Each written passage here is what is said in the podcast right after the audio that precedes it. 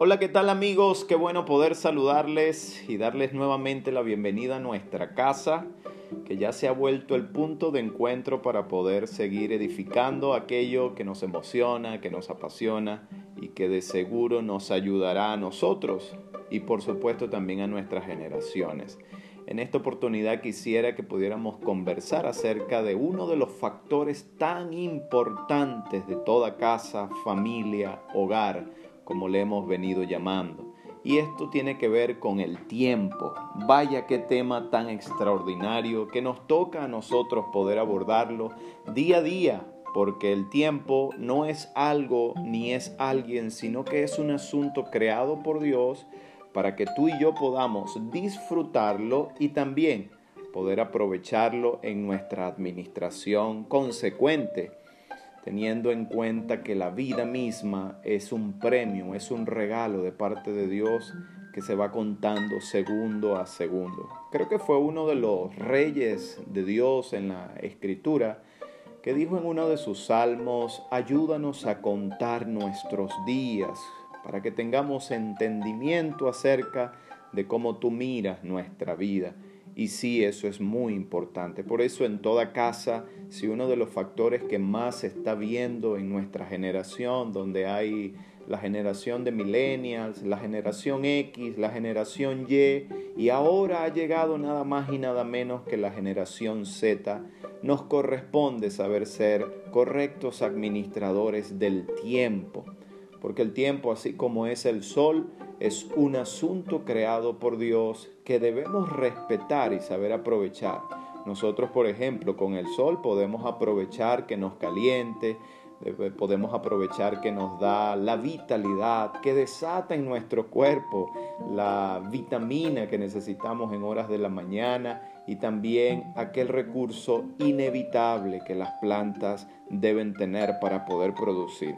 De la misma manera, si te atreves a ver el tiempo desde esa posición, entonces si aprovechamos sus beneficios, tendremos la capacidad de ser incrementados en todas las jornadas que nosotros vamos desarrollando día a día, semana a semana, mes tras mes. Miren mis amigos, mis amigas que me están escuchando en este momento, si algo se puede escurrir de nuestras manos todos los días que no nos damos cuenta, es el tiempo.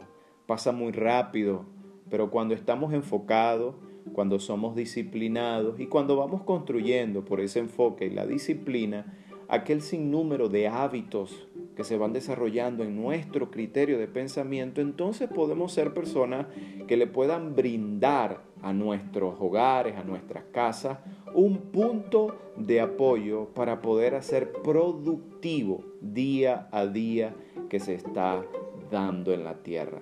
Por eso me gustaría que en esta hora pudieras tomar en cuenta que hay algunas, algunas cosas que nosotros debemos eh, procesar en nuestro entendimiento para poder ayudarnos a nosotros mismos y ayudar a nuestras familias. Número uno, deberíamos revisar qué hábitos estamos teniendo en nuestra agenda diaria. Tenemos nosotros algunos hábitos desde, desde pequeños, por eso debemos mirar qué hábitos tenemos. ¿Son hábitos correctos o son, por lo contrario, hábitos tóxicos, dañinos y que lo que hacen es ayudarnos a perder el tiempo de nuestra vida? Cuando tú le preguntas a los ricos y a los pobres y la mejor forma de saber cuál es la mentalidad de ellos, tendrás que saber que la, que la vida del tiempo y cómo tratan el tiempo es uno de los puntos más importantes para ellos. Para el que no tiene mucho, el tiempo pasa igual y da igual. Pero para el que tiene mucho, el tiempo es muy valioso y nosotros no podemos esperar a tenerlo todo para empezar a garantizar si nuestro tiempo vale o no. Por eso, número uno, revisemos nuestros hábitos. Revísalos. Mira a ver qué estás haciendo día a día y semana a semana. También debes eh, poder encontrar, escudriñar tus valores diarios. Escudriña qué valores tienes, a qué le das más enfoque, cómo puedes desarrollar ese enfoque de tus valores. En tercer lugar, discierne si tienes o no tienes una agenda. Quiero preguntarte, ¿tienes una agenda? Y con esto no me refiero a un libro donde anota fechas, sino aquella consigna en tu mente, aquella, aquel hábito, aquella concepción en tu entendimiento de que día a día debes levantarte de tu cama para algo en la vida, algo que es mayor y algo que te apasiona y algo que es más grande que cualquier sentimiento de cansancio, de ruina, de pereza o de desinterés. Y por último, cierra las fugas de la simpleza. Cierre, cerremos la fuga. Hagamos el trabajo de, de no dejarnos llevar por aquellas cosas en las que se escurre nuestro tiempo. Y por último, tendrás la capacidad de comprometerte con todas tus fuerzas en aquello en lo que Dios te ha asignado para vivir en la vida. Creo que nos va a ayudar mucho si nosotros tomamos en cuenta que el tiempo en una casa y el tiempo en una familia deben ser un asunto de mucha importancia para nosotros. Así que mis queridos, muchas gracias. Para mí un honor, Angel Bergame, quien te colaboró en esta hora.